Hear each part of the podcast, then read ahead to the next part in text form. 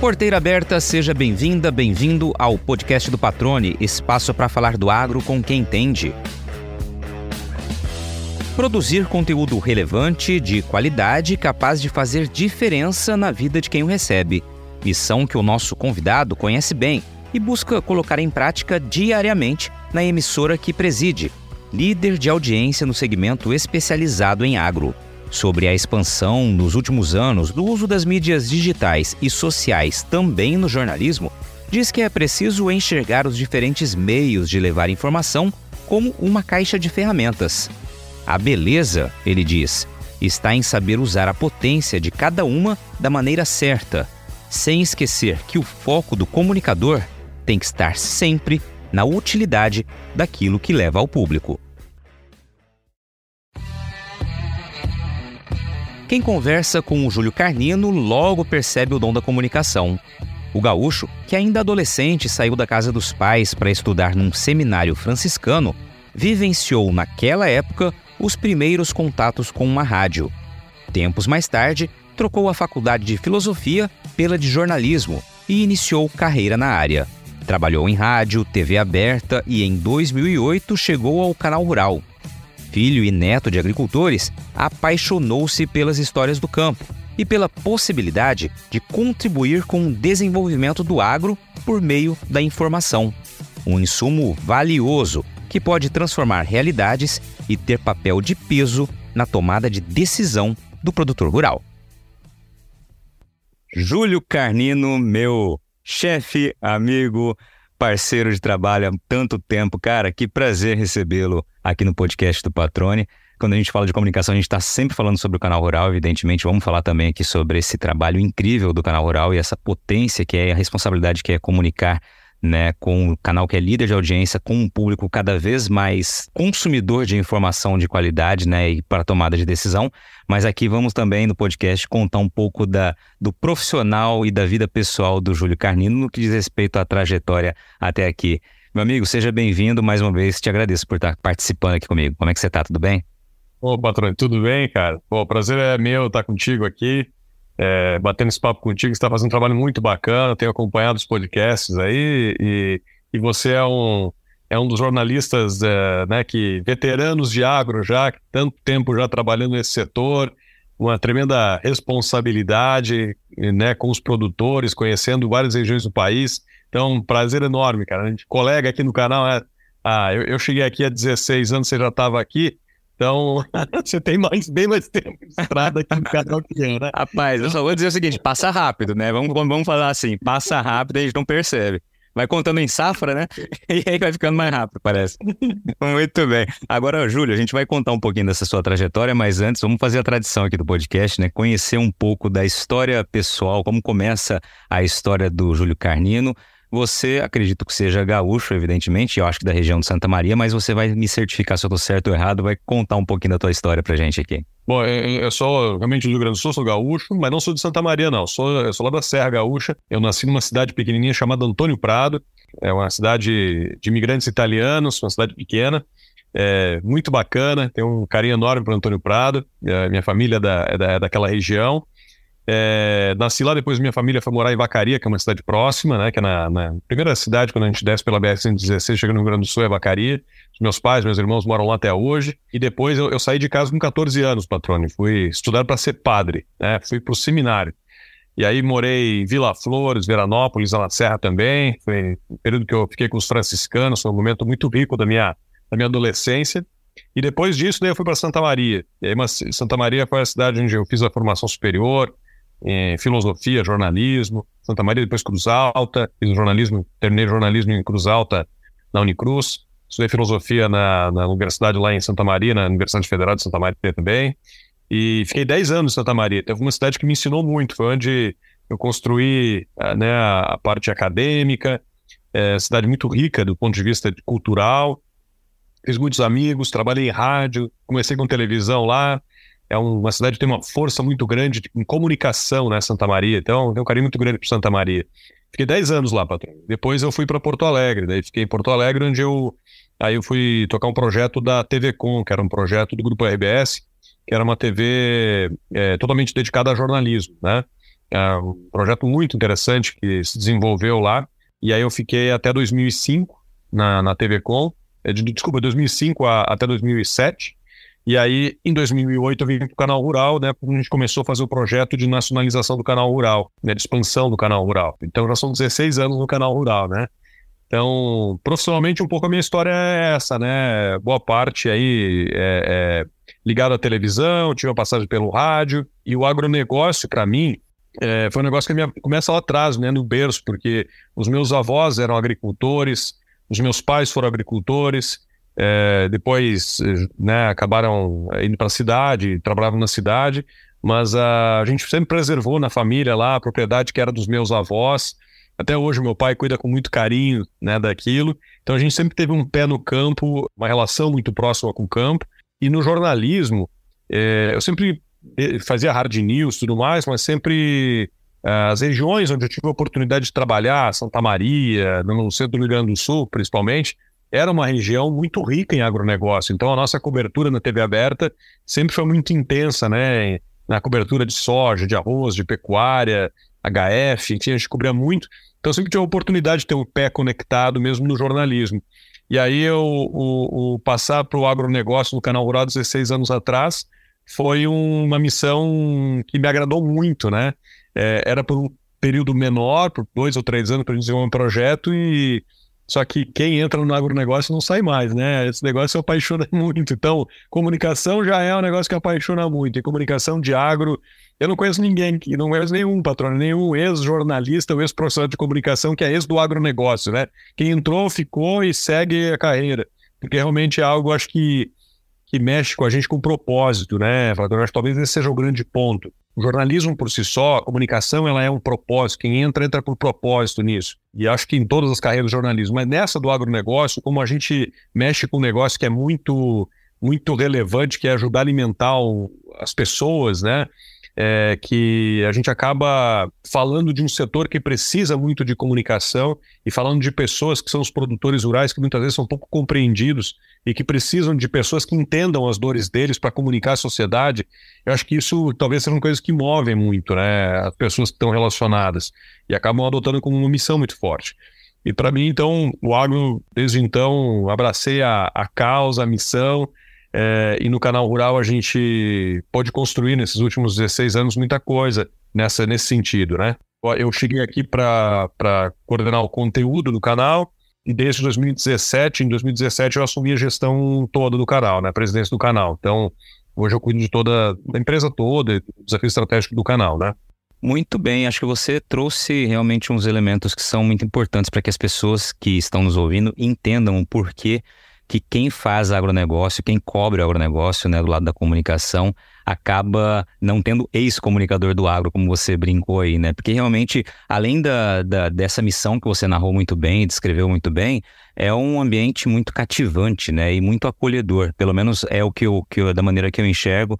E também estou há 18 anos aí, justamente por conta dessa receptividade que a gente sempre encontra no campo, né, Júlio? Acho que eu costumo brincar que quando os produtores abrem as porteiras das fazendas para que a gente adentre ali e conheça um pouco da história, eles estão nos convidando para realmente conversar, para bater um papo e para mostrar um pouco do que foi a vida de cada um. Eu acho que isso é muito rico, isso é muito valioso, né? E eu não vejo outra editoria que tenha tamanha sinergia entre o comunicador e o entrevistado ou aquela pessoa que vai trazer essa história para você como no agronegócio. É por aí que você enxerga também?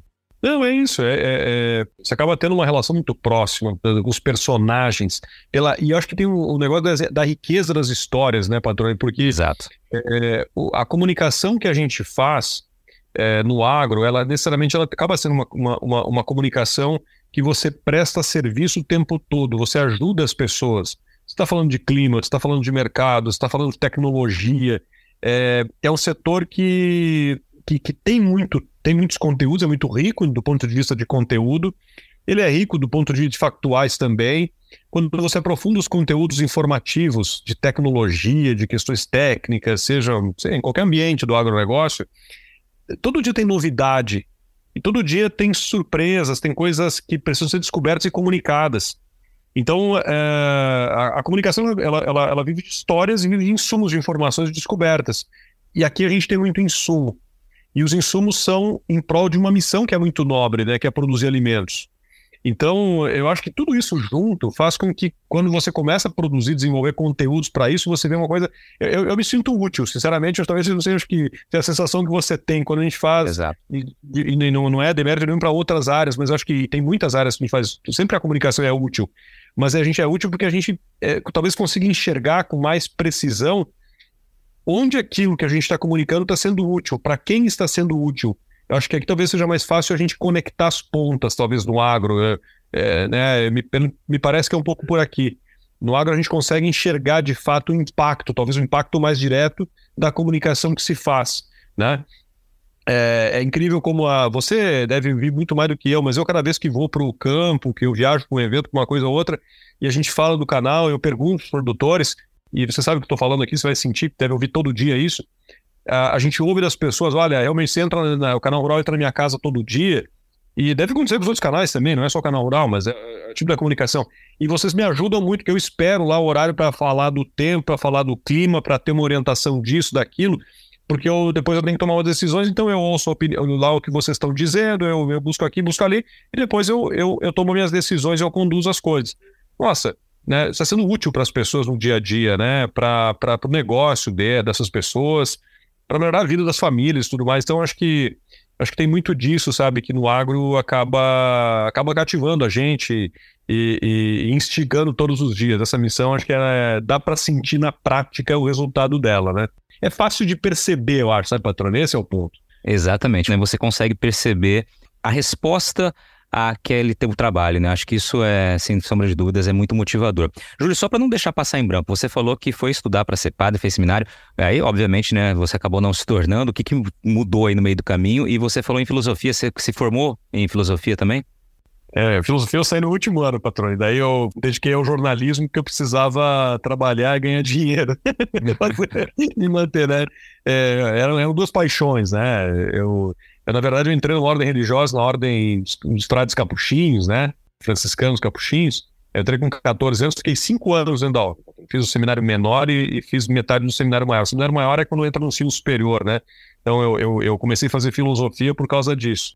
Mas eu sempre fui maluco por comunicação. Então, quando eu tinha 15 anos, eu já. 15, 16 anos, na verdade, eu comecei a trabalhar numa das rádios da, da ordem religiosa, né? A ordem religiosa que eu tive a, a honra de poder fazer parte durante cinco anos, era uma ordem onde os frades, os, os freis, eles tinham uma visão maravilhosa de comunicação. É, tanto que a, a primeira TV, transmissão a cores de TV no Brasil, foram eles que fizeram, né, que foi a TV Difusora antiga, lá em 1976. A festa da uva em Caxias do Sul foi transmitida em, em, a cores pela TV Difusora, que era a TV dos Freis Capuchinhos. Era justamente nessa ordem que eu estava. Eu convivi com os freis que ajudaram a fazer a, lá atrás a primeira transmissão de TV a cores. Aquela televisão era deles, inclusive, eles tinham várias, várias emissoras de rádio, jornais e tudo mais. E aí eu acho que a, a, ali despertou muito forte para mim, né? O meu, meu, meu desejo naquele momento era, era desenvolver comunicação para uma missão religiosa, né? Que era muito bacana. E aí, quando eu fui para filosofia, eu queria fazer filosofia e jornalismo junto, eu precisava, eu já trabalhava dentro das rádios da Ordem, né? Já era profissional de comunicação lá dentro, já fazia muita coisa, e eu queria, gostava da filosofia naturalmente, que era fundamental para os nossos estudos religiosos, mas naquele momento eu tinha umas regras que, que não dava para fazer as duas coisas e tudo mais, e, e aí a, a gente não podia escolher também para onde ia, né? Porque as ordens religiosas elas têm determinadas regras e tudo mais, no processo de formação, eu acho que eu não tive maturidade, talvez, naquele momento, para entender que eu não podia ir para onde eu queria, eu tinha que, né, é, cumprir determinadas etapas do processo formativo.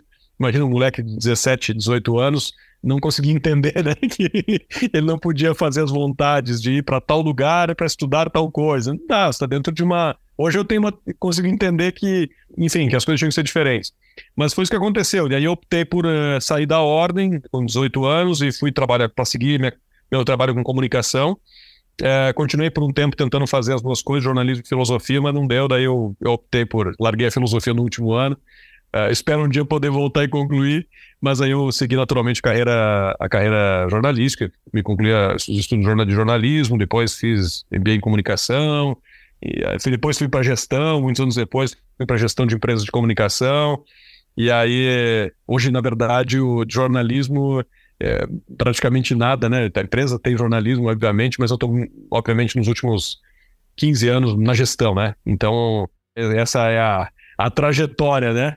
Muito bom. É, você citou aí a paixão pela comunicação enquanto você estava ali no seminário. É, você sempre teve essa, esse, esse, interesse em comunicar? Isso foi ali ou de criança, de, de jovem? Enfim, como começou isso na tua vida? Como você consegue perceber?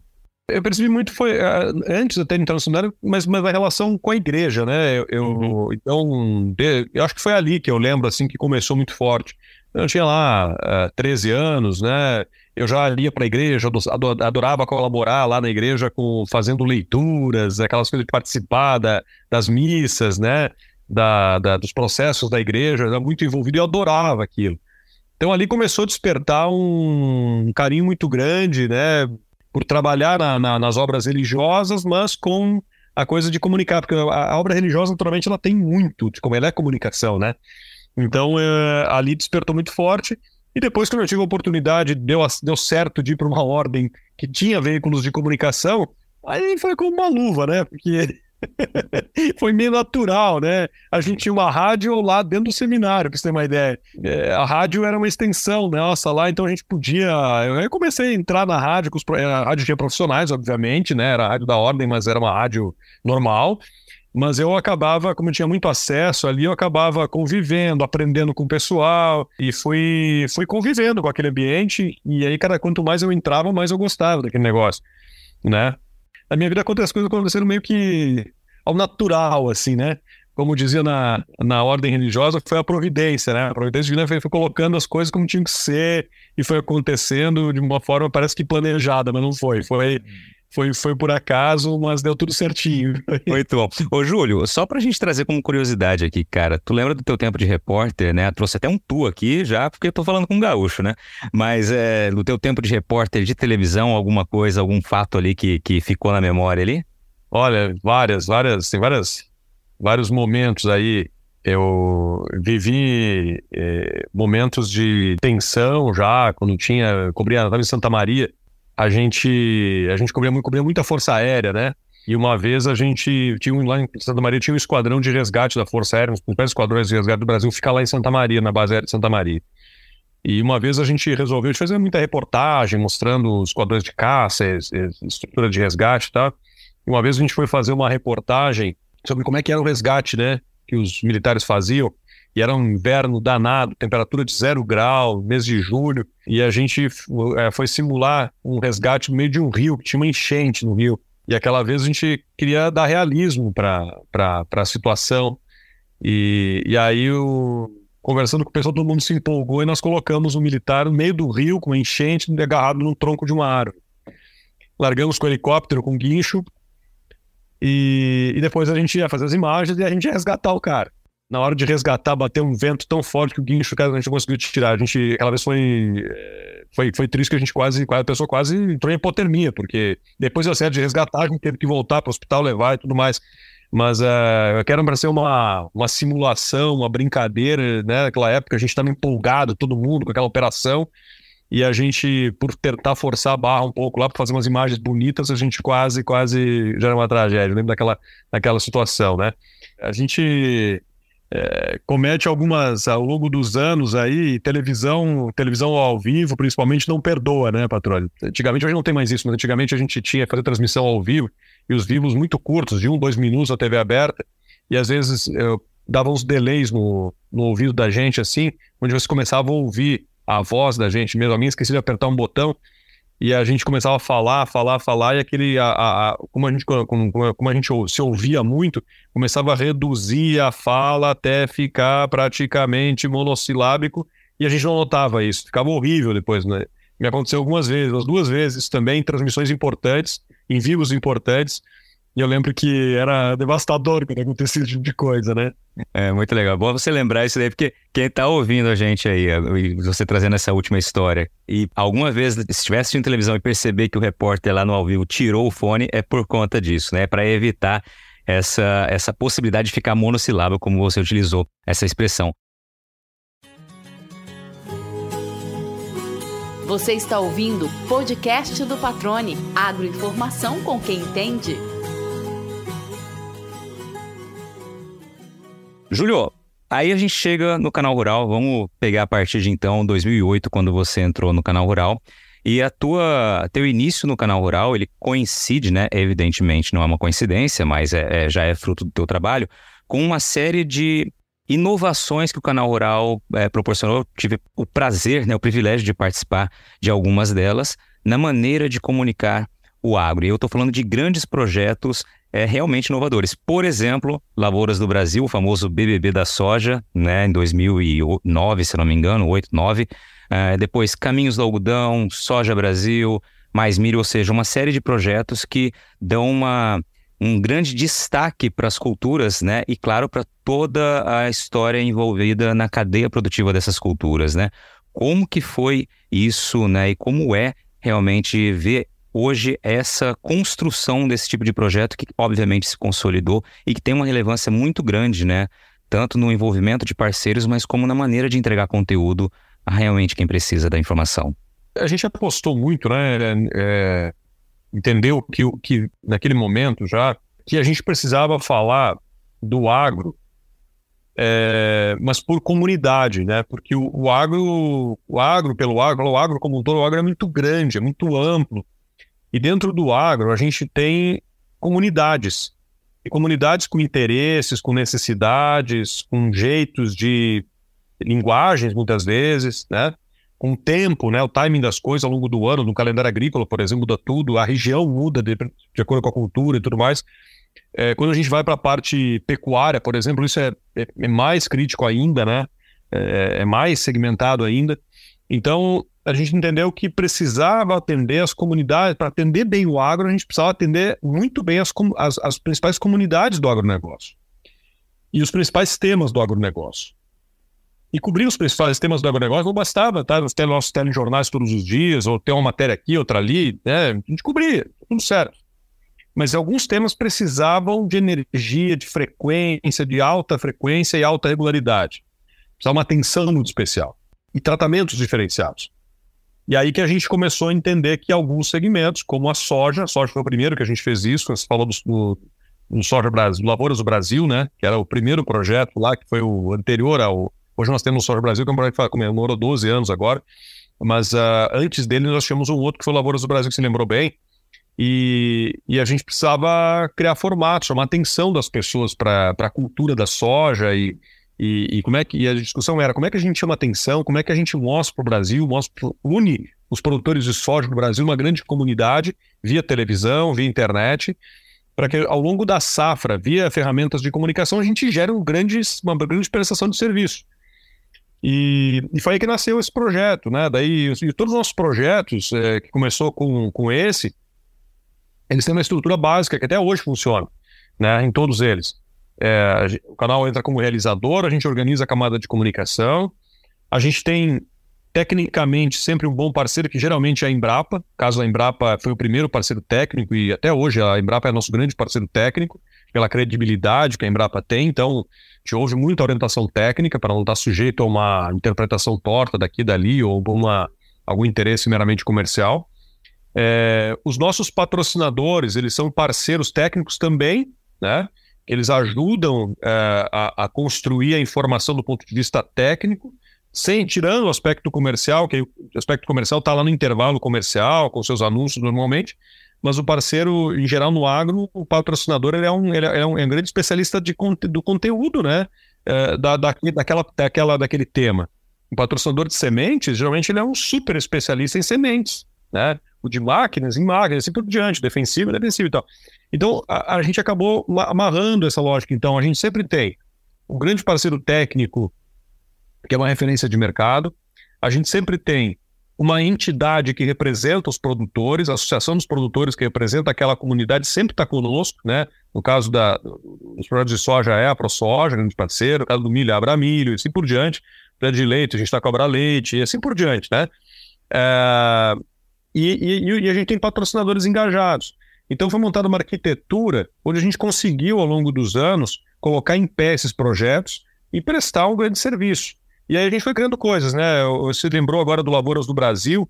que, que era o Big Brother, você imagina o seguinte, isso foi há 14 anos atrás.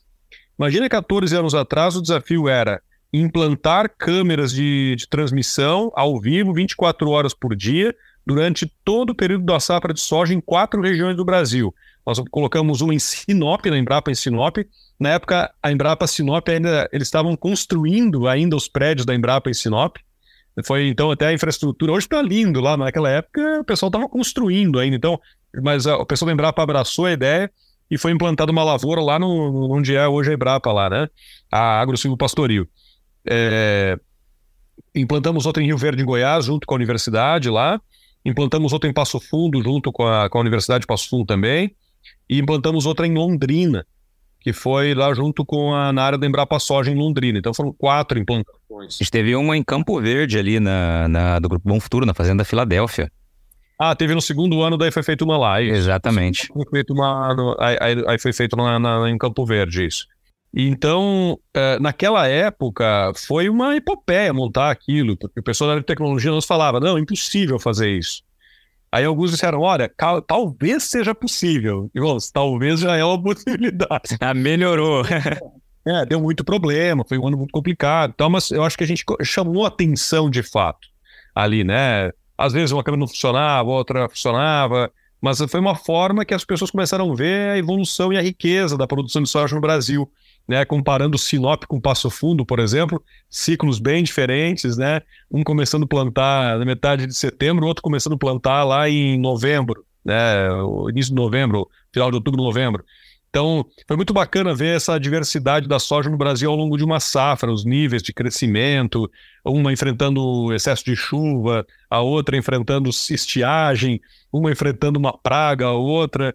Aliás, estou lembrando disso, né, Patrone? É, falar de praga, teve aquele período, aqueles dois anos, acho que foram dois anos que a gente enfrentou aquela praga de licoverpa que parecia um, que ia dizimar as nossas lavouras. E o Soja Brasil naquele ano estava já maduro, acho que já tinha uns 4, 5 anos, e as, e tínhamos uma expedição.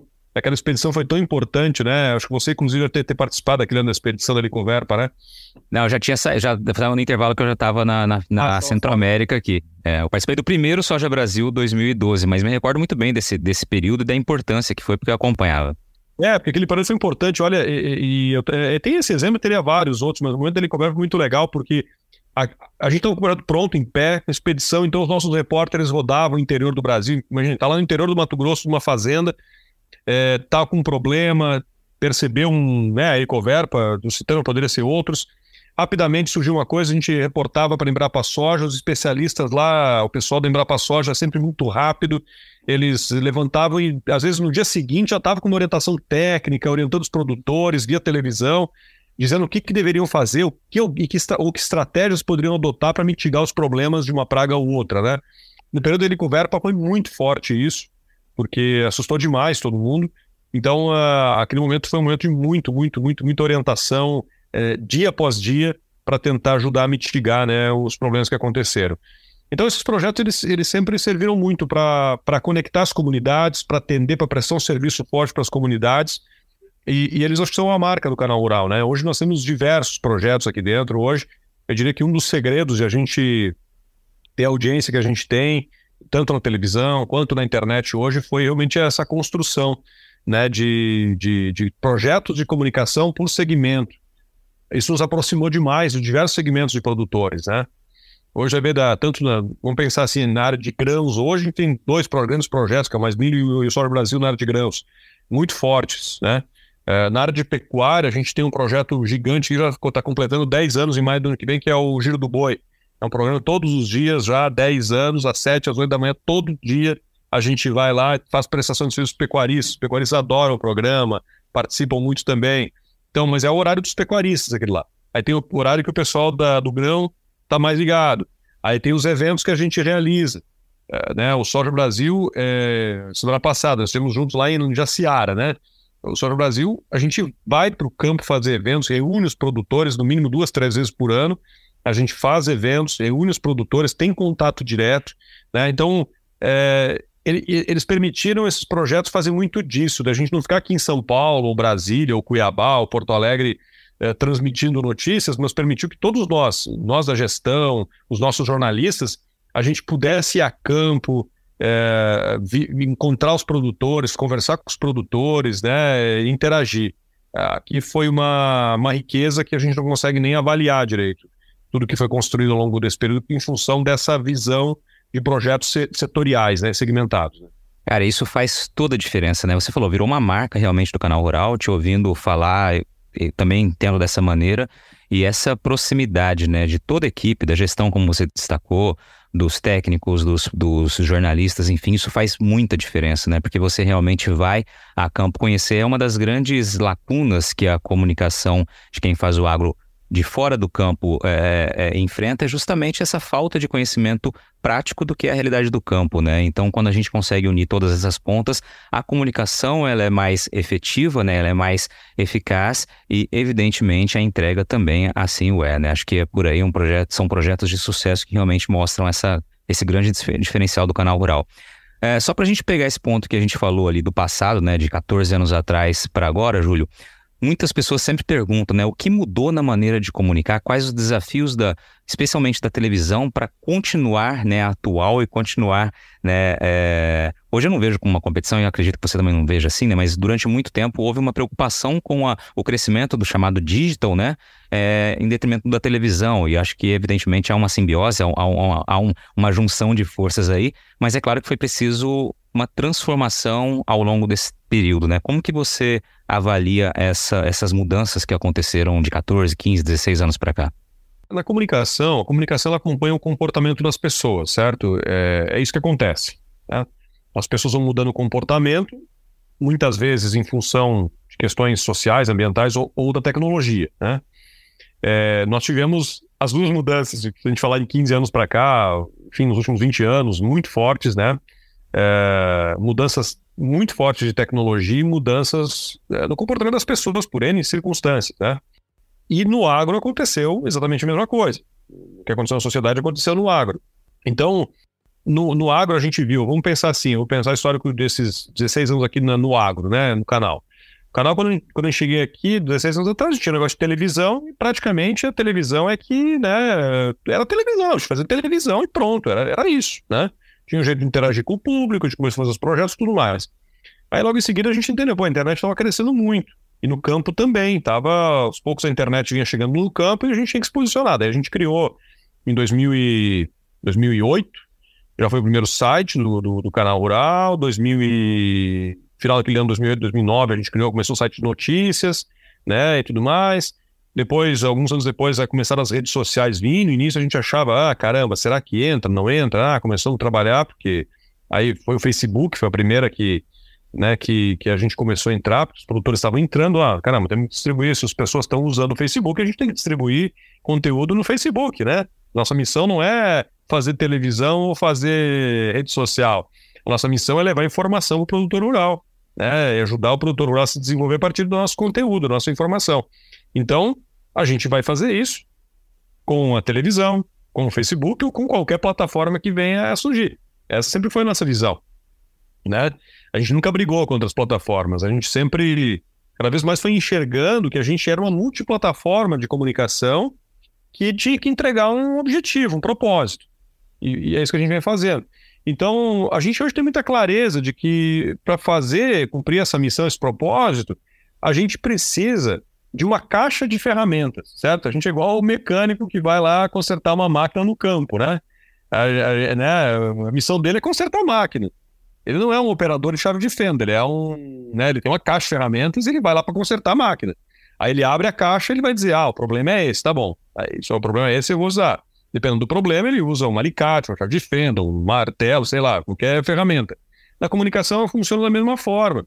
Você tem que olhar qual é o desafio que você tem de comunicação e aí você tem que olhar o, o público que você quer atingir, que tipo de serviço tem que prestar, né? E aí você olha a ferramenta. Então, a televisão é uma ferramenta muito relevante, muito forte, e em alguns, em alguns momentos é ela que tem que entrar em ação mesmo, e só ela. Em outros momentos, você pode resolver com o WhatsApp. Em outros momentos, você pode vai ter que resolver com o Instagram, com o Facebook. Em outros, você vai ter que dizer, cara, eu preciso fazer um evento, eu preciso falar de forma presencial com as pessoas sobre essa, esse negócio aqui. É a melhor forma de fazer. E muitas vezes essas, essas ferramentas todas elas são usadas de forma integrada, porque cada uma tem uma missão, cada uma tem um, uma linguagem, ela, ela tem um porquê, ela tem uma missão dentro dessa obra. Então, é, eu acho que a beleza está em você saber usar a potência de cada uma da forma correta, né? Não, não tentar achar que uma delas sozinha vai resolver qualquer problema de comunicação, não vai resolver. Você vai resolver pontualmente. Então, a, beleza está, acho, quando você sabe, você consegue dominar as diferentes ferramentas, diferentes linguagens, você conhece profundamente para quem o público para quem você quer falar, o seu público-alvo, você entende ele, você entende qual é a sua proposta de valor mesmo, quer dizer, qual é a sua relação com o público. Eu conheço o público e eu sei qual é o meu papel diante daquele público. Tá bom. Se eu sei isso, aí eu vou dizer o seguinte: agora eu tenho que entender as ferramentas para cumprir esse propósito. É isso que acontece, entendeu? É, é, eu acho que é, é assim que funciona, é assim que a gente entende. Nem sempre a gente consegue acertar, não é fácil fazer isso, porque é, cada dia tem uma ferramenta nova, a gente é tentado a usar. Aqui a gente, a gente olha para todas, mas a gente foca em algumas, que são aquelas que a gente enxerga que o produtor está mais próximo. Tem algumas que a gente tá, coloca o pé, mas a gente testa, vê que o produtor não, não entra muito, daí a gente também não coloca tanta energia, né? E a gente dedica a energia uh, naquelas que, que a gente vê que geram mais impacto, né? Que atingem mais pessoas e que a gente vê que o retorno é maior, que as pessoas estão mais presentes, né? Mas isso muda muito, viu, Patrone? A gente tem que estar sempre, sempre olhando isso, porque algo que dá certo esse ano, pode ser que o ano que vem ela já não dê certo, né? É, tem algumas coisas. Uh, quer ver uma coisa que está acontecendo agora, né? E aí não é nem digital, porque digital toda hora tem, né? O, agora, por exemplo, vamos pensar só para falar de uma coisa de digital e uma coisa mais de televisão, né? Agora, por exemplo, há três semanas, acho três semanas, o, o WhatsApp criou lá os seus canais de conteúdo, né? É, rapidamente a gente viu um volume muito grande de acessos lá. A gente criou também o canal. Por quê? Porque a gente viu o comportamento do público, as pessoas estavam usando.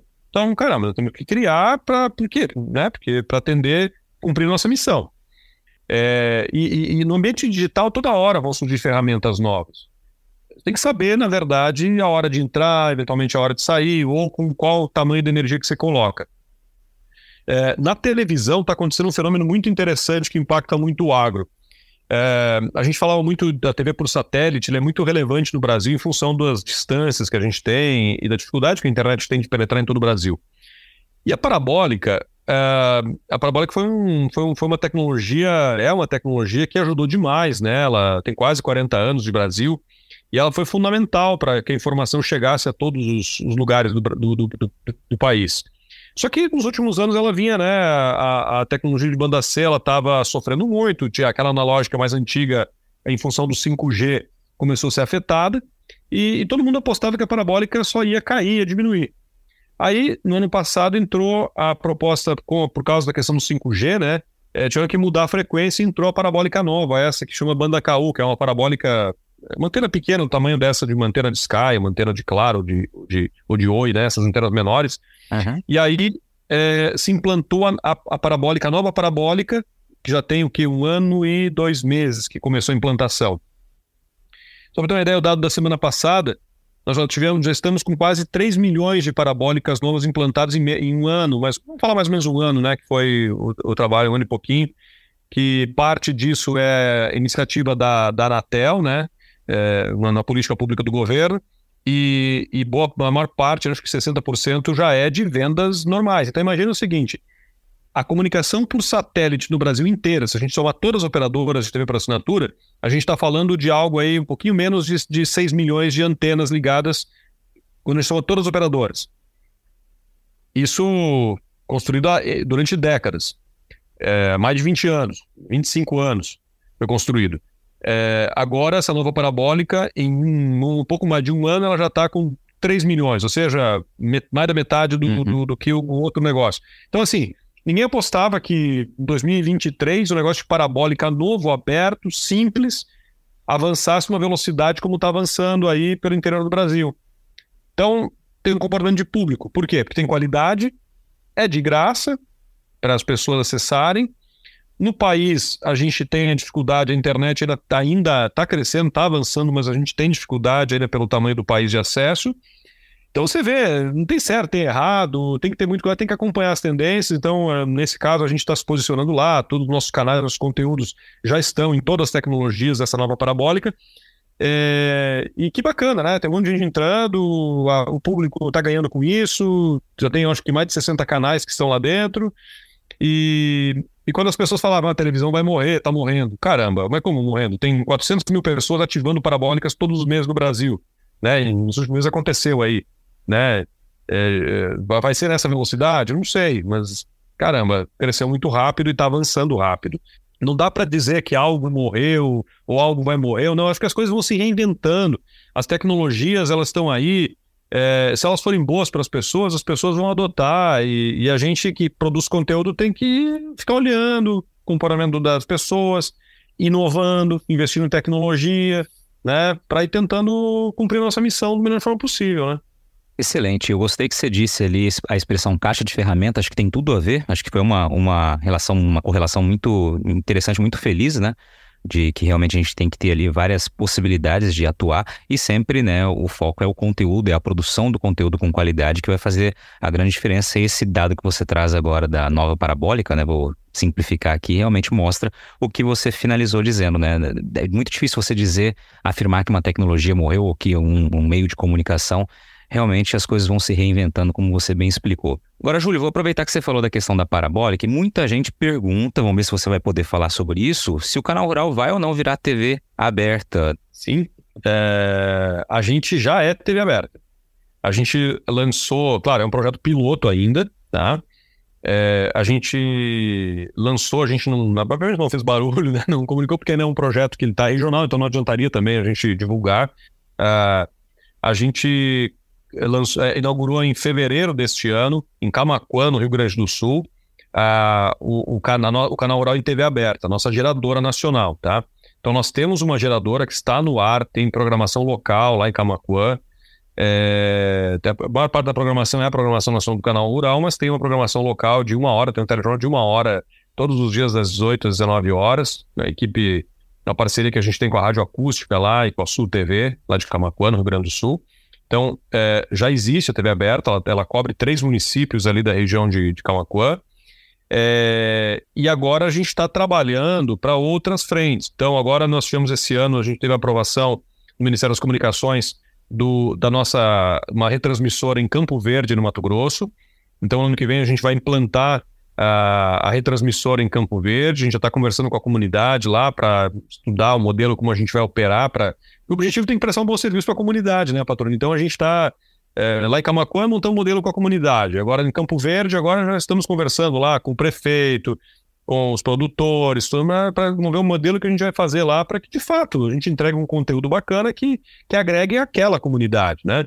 E a gente está testando isso, porque a tese é, é montar uma rede de TV aberta para cidades que tenham vocação no agronegócio. Não faz sentido, talvez, montar uma rede, um canal rural, em cidades que não têm vocação naturalmente, ou sejam grandes cidades onde é, pouca gente está relacionada ao agro. Mas em lugares, Campo Verde, por exemplo, é uma referência, uma cidade muito relevante para o agro. Boa parte da população lá tem relação direta ou indireta com o agro. Então ela, vai, ela respira agronegócio. Então ter uma TV de agro aberta, porque as pessoas possam né, é, sintonizar sem ter uma antena parabólica, sem uma operadora, né, vai ser muito importante. Então a gente está testando um projeto. Então, isso que eu falo, um projeto piloto, a gente está testando, está apostando em algumas concessões, já temos algumas, e a gente vai começar agora ano que vem dar alguns passos. Ainda é um teste, é uma, é uma ideia, mas, de novo, é mais uma ferramenta na nossa caixa, Patrone, tá? A gente está entendendo de fato como é que. estudando como é que funciona, qual o comportamento, qual o papel que uma TV aberta tem numa cidade, onde ela pode ajudar. Então, Camacuã está sendo um bom, bom piloto Campo Verde vai ser muito legal, vai ser ano que vem um bom teste que a gente vai fazer e com esse objetivo. Se a gente ajudar as pessoas, ajudar aquela comunidade for relevante para ela, missão está cumprida. É isso que a gente quer fazer. Maravilha. Aproveitando então essa frente de trabalho, essa frente que você traz aqui, é, o que, que a gente pode esperar do canal Rural nos próximos aí 5, 10 anos aí? Qual é o foco que vocês estão dando? A gente trabalhar cada vez mais. O primeiro foco é conteúdo, certo? Conteúdo. Então, nossa, a nossa preocupação é que a gente tenha um conteúdo que faça diferença na vida das pessoas, certo? Essa é a essência de tudo. Então a gente vem trabalhando e discutindo muito como a gente qualifica os nossos conteúdos, como a gente desenvolve nossos conteúdos, como a gente consegue fazer diferença na vida das pessoas que a gente deseja impactar, ou que a gente deseja atender, certo? Então, boa parte da, da jornada ela está focada e colocando energia nisso. Para fazer isso, a gente naturalmente está olhando várias formas de distribuir. Então, a TV Aberta falou é um tema que a gente tem estudado. A gente está entrando muito forte na TV conectada também, que é um movimento pesado de mercado que está acontecendo. Em outros lugares do mundo já avançou mais que aqui. Então, a gente criou um canal há um ano e meio atrás que chama BRN TV, que é um canal que fala de Brasil. Na TV conectada, a gente tá tentando com uma estratégia não de agro, mas onde o agro é o pano de fundo de tudo. Então, lá, como a gente atinge na TV conectada um público mais amplo, a gente fala de gastronomia, a gente fala de turismo, a gente fala de meio ambiente, a gente fala de várias culturas, cultura regional, enfim, a gente fala de várias coisas. Mas o pano de fundo das histórias sempre é o ambiente do interior do Brasil que a gente entende que como a gente conhece de agro, a gente conhece muito do interior do Brasil, que é agro. Então, essas histórias, esse canal mais de entretenimento, é um canal que conecta o brasileiro ao interior do Brasil. E se conecta ao interior, conecta ao agro. Então, essa é um pouco a visão que a gente está construindo. Então, a TV conectada, a ferramenta TV conectada, ela cumpre esse papel de aproximar campo e cidade. Sem dizer que está falando necessariamente de agro, mas os personagens ali, a maior parte são personagens do agronegócio. Então, é isso que a gente está incentivando muito. A gente está entrando muito também com essa pegada das principais plataformas de conteúdo sob demanda. Então, uh, Vivo Play, NetNow, Claro Box, essas grandes plataformas de telecom que estão distribuindo conteúdo. A gente também está tá com parcerias fortes e produzindo cada vez mais conteúdos e carregando. Começamos já o mês passado, já uma, uma parceria muito forte com os operadores e carregando muito conteúdo atemporal, que, onde a gente coloca essas grandes histórias, já presente nas redes, as grandes histórias do agro. E a gente está eh, cada vez mais é, é, no ambiente digital, principalmente, é, desenvolvendo dados, informação que ajude as pessoas a tomar decisão. Então, clima e mercado são dois segmentos muito importantes que a gente está olhando com bastante atenção, está fazendo bons investimentos nessas áreas para que a gente possa entregar serviços cada vez melhores. É, tem uma outra área que a gente acabou de. Esse ano a gente trouxe para cá, que está conosco, a gente está trabalhando com o mercado financeiro também. A gente comprou uma empresa chamada BDM, a Bom Dia Mercado, que é uma empresa que está 20 anos no mercado e entrega, produz conteúdo é, para o mercado financeiro profissional, né? Conteúdo de jornalismo profissional para o mercado, para esse mercado mais que toma decisão todo dia. A BDM hoje está junto com a gente, o canal Rural e BDM estão juntos. Está é, sendo muito bacana porque está sendo uma experiência muito interessante e uma está complementando a outra e juntos a gente está conseguindo uh, trabalhar já em processos de futuro de qualificação, de conteúdo e de aprendizado juntos, né, para melhorar o ambiente. A BDM está ensinando o canal rural a como desenvolver conteúdos para o público que precisa de informação altamente técnica para tomar decisão mais forte, mais elaborada. E o, e o canal rural está ensinando a BDM a como traduzir esse conteúdo de é, os conteúdos mais duros, mais áridos, para um público mais amplo. Então está sendo uma, uma, uma, jornada maravilhosa. E a gente está apostando também em outros segmentos, em outras parcerias. Uh, a gente está trabalhando uma frente aqui de recuperação da memória do agronegócio. A gente tem muita preocupação, uh, tem uma fragilidade no agro em termos de comunicação, que é a memória. É, nós temos um, um acervo gigante aqui que precisa ser trabalhado. Outros publishers, outras empresas de comunicação também têm, é, entidades têm. Então a gente está começando, ano que vem a gente vai ano que vem não, esse ano ainda. Em breve a gente vai anunciar um, um, um projeto muito legal aí, é, uma grande iniciativa que vai envolver vários segmentos de mercado para a gente começar a trabalhar nessa direção também. A gente acha que não dá para a gente valorizar o agro sem conhecer profundamente a história dele e, e, a gente precisa organizar isso. E as coisas existem, mas precisamos organizar, organizar para ficar mais para as pessoas entenderem melhor do que a gente está falando. Né? Nós mesmos, enquanto agro, conhecermos melhor a nossa história, imagina se nós não conhecemos direito, a sociedade precisa conhecer.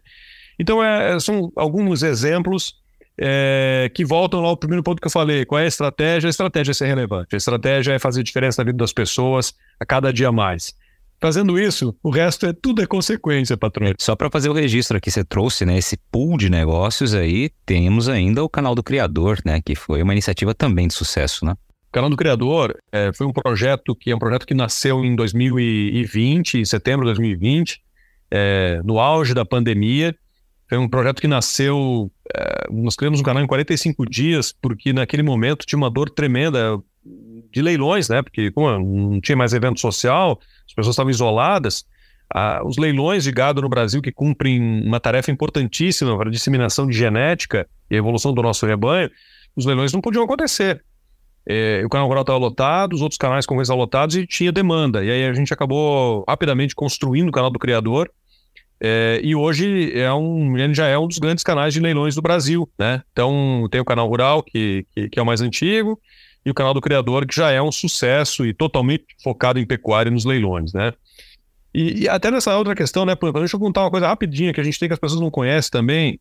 É, de três anos para cá, a gente tem, tem trabalhando muito o tema sustentabilidade, tá? Esse é um tema que a gente entende que entendeu que precisava ajudar na reflexão, no debate sobre esse tema é, e, e, e, a gente ser protagonista, né? O agro sofre muito, apanha muito nessa, nessa área e muitas vezes de forma até injusta, mas a gente precisa ser protagonista, né? Ao invés de apanhar, a gente precisa contar para a sociedade que a gente está fazendo, tem muita coisa bacana sendo feita gente é referência.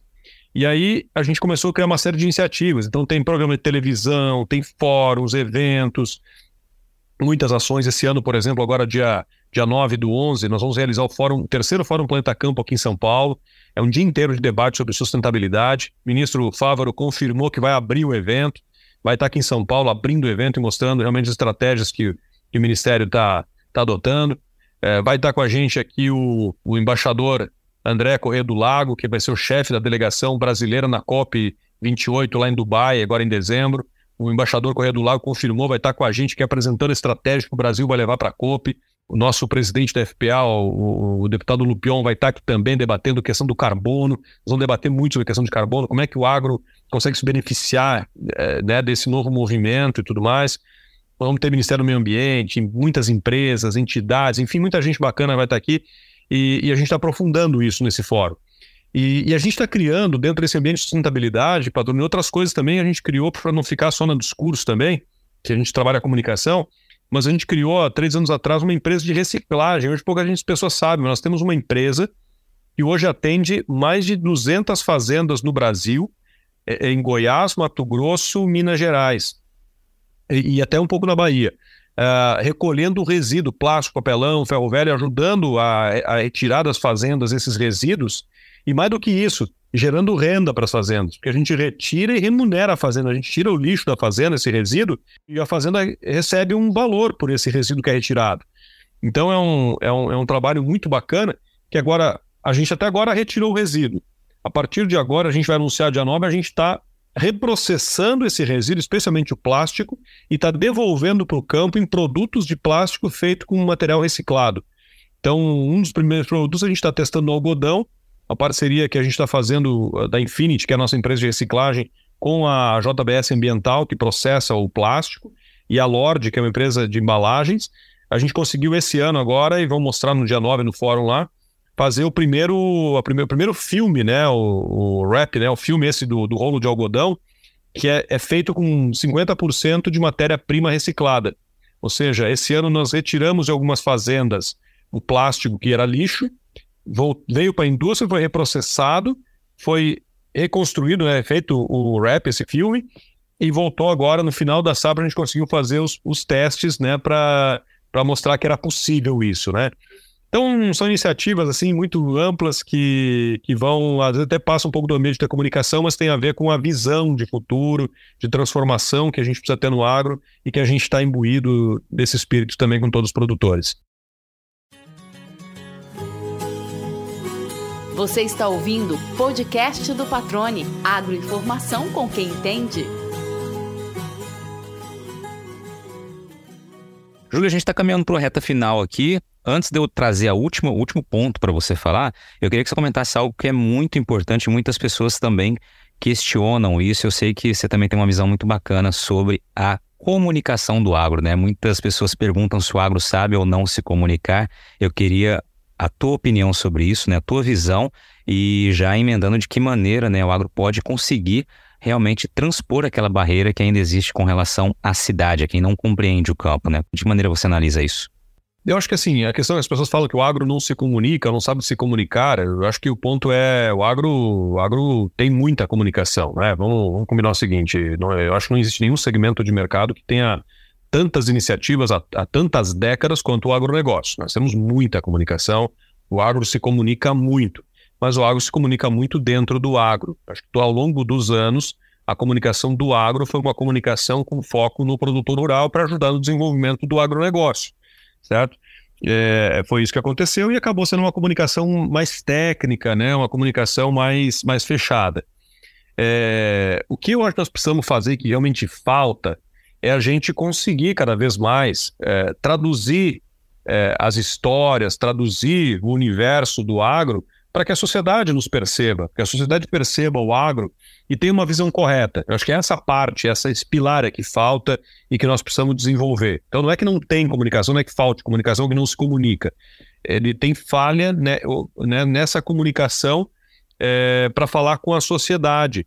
E, e, muito porque, às vezes, é o seguinte, a comunicação do agro, como a gente é muito mais técnica, produtor, ela acaba sendo uma comunicação que ela não se torna atraente para um público mais amplo. Então, eu acho que a gente tem que agora, o nosso desafio é nosso aqui, tem diversas iniciativas acontecendo. Nós temos a Associação Brasileira de Marketing Rural, a BMRA, é, a gente participa lá da associação também. É uma associação que tem 40 e mais de 40 anos, foi fundada aí pelo professor Tejon, pelo Roberto Rodrigues, lá em um grupo grande de, de, de pessoas do agronegócio, e que é uma associação que vem, por exemplo, é um dos exemplos, mas que vem liderando uma série de esforços é, para unir veículos de comunicação, agências, empresas privadas, governo, entidades, para a gente começar a ter uma estratégia clara. Porque o ponto é que algumas vezes aconteceram algumas ações estratégicas, mas que duraram pouco tempo. A, a, a discussão que a gente está fazendo neste momento entre as, as, entidades do agro, nesse segmento da BMRA, que, que lidera, que congrega todo mundo, é como é que a gente tem uma, tem uma estratégia onde todos nós que conversamos, tentamos conversar com a sociedade, a gente tem um fio condutor, né? Tem uma lógica de como fazer isso, né? Então, acho que a gente precisa fazer isso, mas, mas o fato também não é, não vai, acho que não vai ter uma grande iniciativa que vai conseguir resolver esse problema. Acho que o ponto é, a gente precisa se comunicar, a gente precisa conversar, a gente precisa contar grandes histórias. Eu acho que a gente tem isso para contar. É, acho que a gente tem que é, mostrar a verdade que existe no agro, e a gente tem como fazer isso. Então, se todo mundo começar a trabalhar bem isso, fazer esse trabalho, um trabalho proativo, né? De entender realmente todas as virtudes que estão aqui e contar para as pessoas de uma forma genuína, as coisas eu acho que vão acontecer, né? Então, tem que ter ações estratégicas estruturadas e tal, mas o papel também está em cada um, em cada entidade, em cada veículo de comunicação, em, em, em, poder propagar isso. Mas acho que cada vez mais a gente tem que contar boas histórias. A gente tem boas histórias, a gente tem que contar e tornar atraentes essas histórias. O grande desafio é esse. Como é que a gente torna essas histórias atraentes porque as pessoas consomem histórias, se são do agro ou não são do agro, as pessoas consomem histórias o tempo todo, né? E, talvez a gente não esteja sabendo contar as histórias direito, da forma que as, que, que as pessoas gostam de ouvir, né? Acho que esse é o grande desafio. Mas aí que está a, a batalha, para mim, de comunicação neste momento está aqui. Eu acho que tem, tem que cuidar muito com narrativas, com tem muito interesse comercial também, que o agro é impactado, sofre muito com interesses comerciais.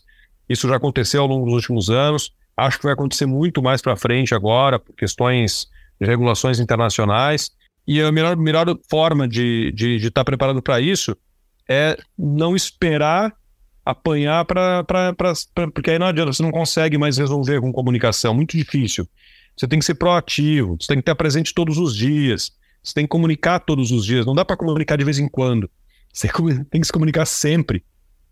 Que aí você, você realmente estabelece relacionamento com as pessoas, com a sociedade. Se você não estabelece esse relacionamento, essa empatia, não adianta de vez em quando lá dizer que, ó, oh, é mentira aquilo que falaram do agro. Não vai adiantar, porque, né? As pessoas não vão estar abertas para receber isso.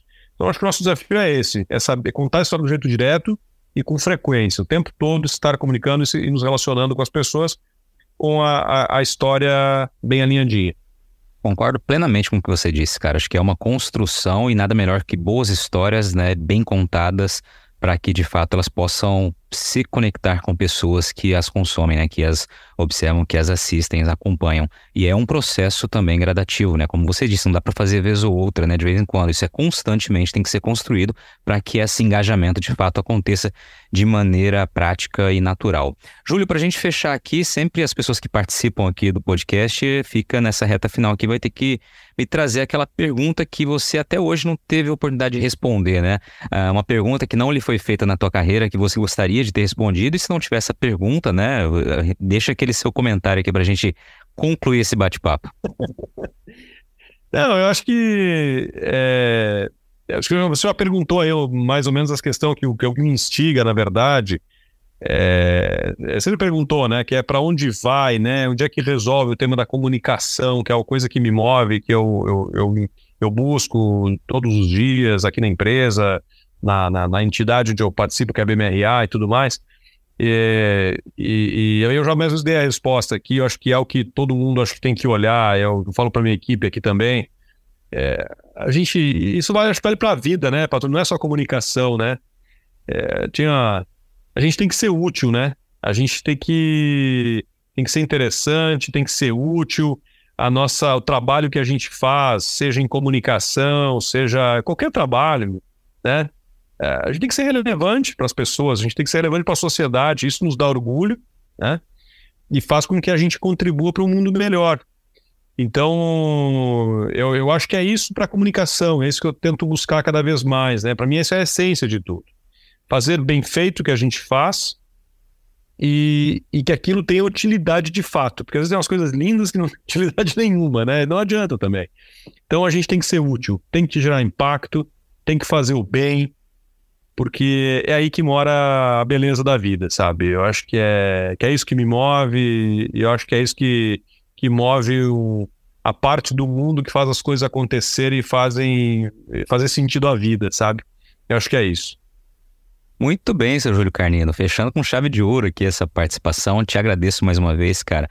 Acho que eu não falei isso pessoalmente nunca, mas olha, te parabenizo pela tua história, pela tua trajetória que eu conheci agora mais em detalhes. Mas acho que principalmente por você ser dessa maneira. Você é um cara muito transparente, que envolve as pessoas, né? Tem essa característica de estar sempre jogando junto com o time. Isso é fantástico, isso é fundamental.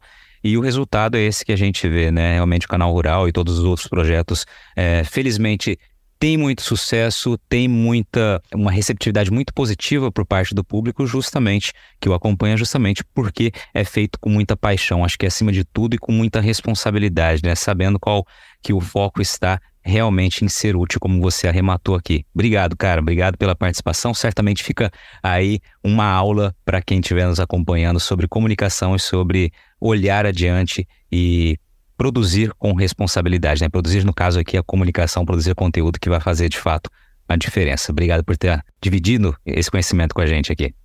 Ô, padrão, eu que agradeço o convite, cara, o papo gostoso, eu gostei muito de conversar contigo, sempre gosto muito, te admiro muito, acompanho teu trabalho já há bastante tempo, e é uma, uma honra aí. Parabéns pelo trabalho que você está fazendo, tá muito legal esse trabalho nos podcasts aí. Sucesso aí, patrônio, obrigado.